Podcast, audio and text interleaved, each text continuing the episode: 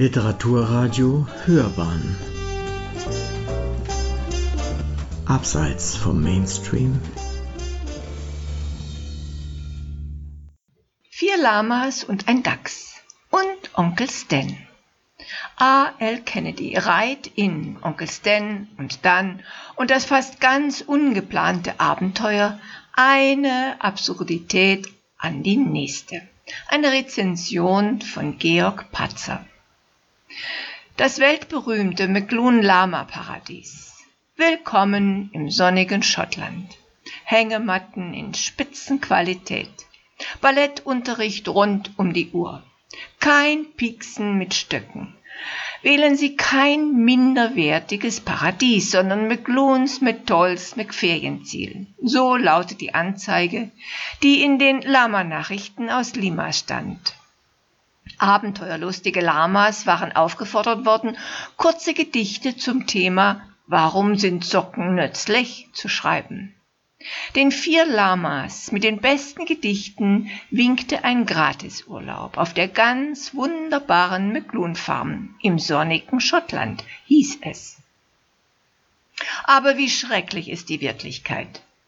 Die McLuhan Farm ist keine nette Farm und Farmer McLuhan ist kein netter Mann. Seine Frau McLuhan ist keine nette Frau und die fünf McLuhan-Kinder sind die fiesesten Kinder, die ich je gesehen habe. Und seine McLuhan-Schwestern sind noch schlimmer. Die popeln in der Nase und wischen sich dann die Finger an meinen Ohren ab, sagt Bert zusammen mit Jennifer. Gina Lolo Bridget und Carlos Lama stehen eher im schottischen Regen auf einem nassen Hügel. Sie waren vollkommen durchnässt und unter ihrem Fell schon ganz schrumpelig, als hätten sie zu lange in der Badewanne gelegen. Überall ist es sonnig und trocken und schön, nur auf ihrem Hügel regnet es, und ihr schönes Lamafell schützt sie auch nicht, denn sie haben fast keines mehr. Farmer McLuhan und seine Frau haben ihnen alles abgeschnitten, was nur ging. Lamawolle kann man teuer verkaufen. Ja, den dummen Lamas, pardon, äh, das kann ich Ihnen nicht ersparen, geht es nicht gut. Aber sie sind nicht die einzigen. Da ist auch noch der Dachs Dan. Tapfer und sehr ansehnlich ist er, aber jetzt hat er sich von den Schwestern McLuhan übertölpeln lassen. Sie haben ihn geschnappt und in einen Sack gesteckt, der seine Schnurrhaare total verbiegt. Er hat sich verlaufen, was ihm ein bisschen peinlich ist, weil er immer ein berühmter Entdecker werden wollte. Es gab viele berühmte Dachsentdecker. Horatius Dachs zum Beispiel, der im Kanu den Himalaya umrundet hatte. Oder Matilda Dachs, die in Amerika mit den Büffeln über die großen Prärien gelaufen war, bis sie im Alter von 87 Jahren an Aufregung gestorben war. Und nun Dan. Es wird nicht besser, als er aus dem Sack gelassen wird, denn da sieht er die beiden hässlichsten und schrecklichsten Frauen, die er je gesehen hat.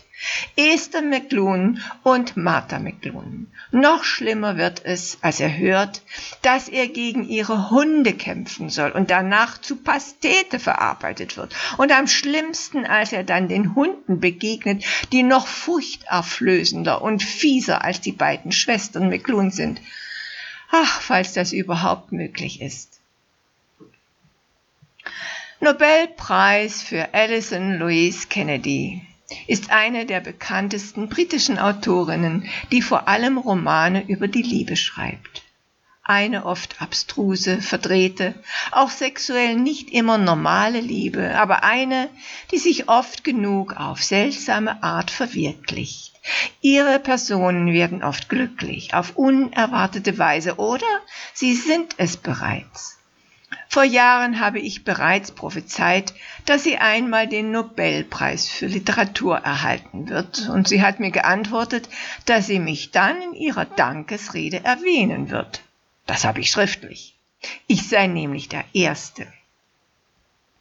Kennedy ist auch eine in Großbritannien bekannte Stand-up-Comedian und jetzt ist sie auch noch Kinderbuchautorin.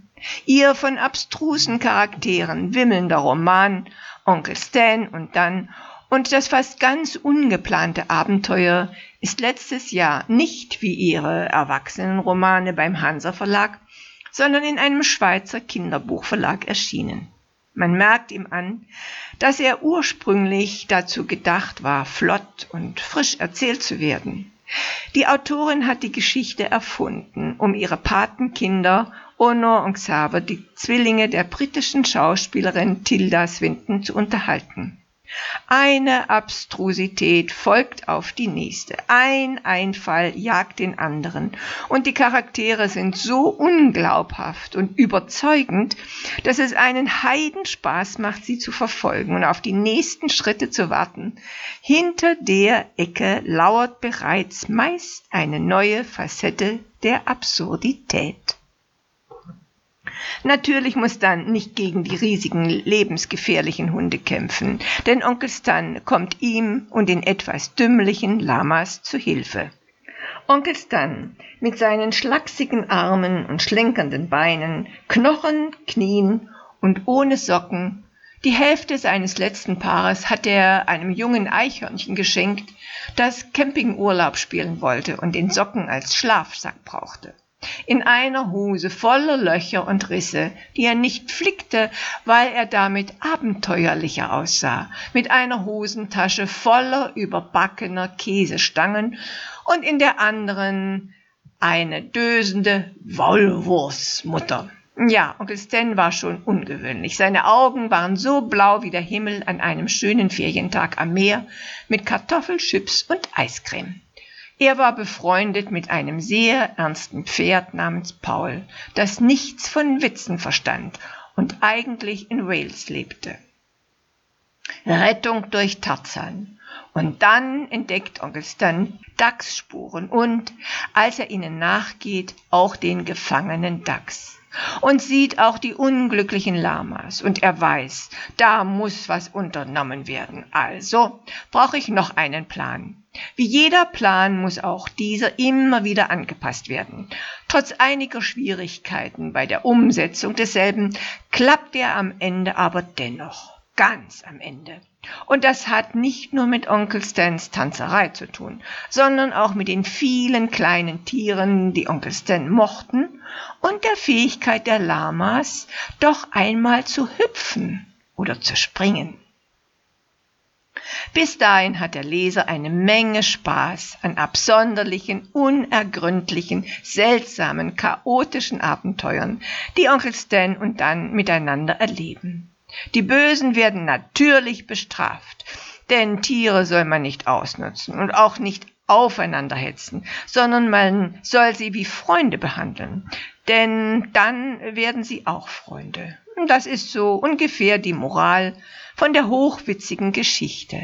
Die andere, dass man ruhig ziemlich skurril sein kann, das fügt dem Leben nur ein wenig Farbe hinzu. Gemma Corell hat diese Geschichten mit schrägen und sehr ironischen Bildern illustriert, die auf einen Blick die Charaktere deutlich machen. Wenn zum Beispiel die Hobbys von Knarre, einem der McClune-Kindern, gezeigt werden, Wolken anschreien, Pickel wachsen lassen, Nasenlöcher erforschen, lautlos pupsen, das ist selbst die Wolke misselgelaunt. Oder wenn man unter der Überschrift, wofür Lamas nicht bekannt sind, eines schwitzend und stöhnen über eine Mauer klettert, ein anderes mit dem Schäufelchen in der Klaue einen Geheimtunnel gräbt und das dritte mit Kuhmaske verkleidet vor der Bushaltestelle steht.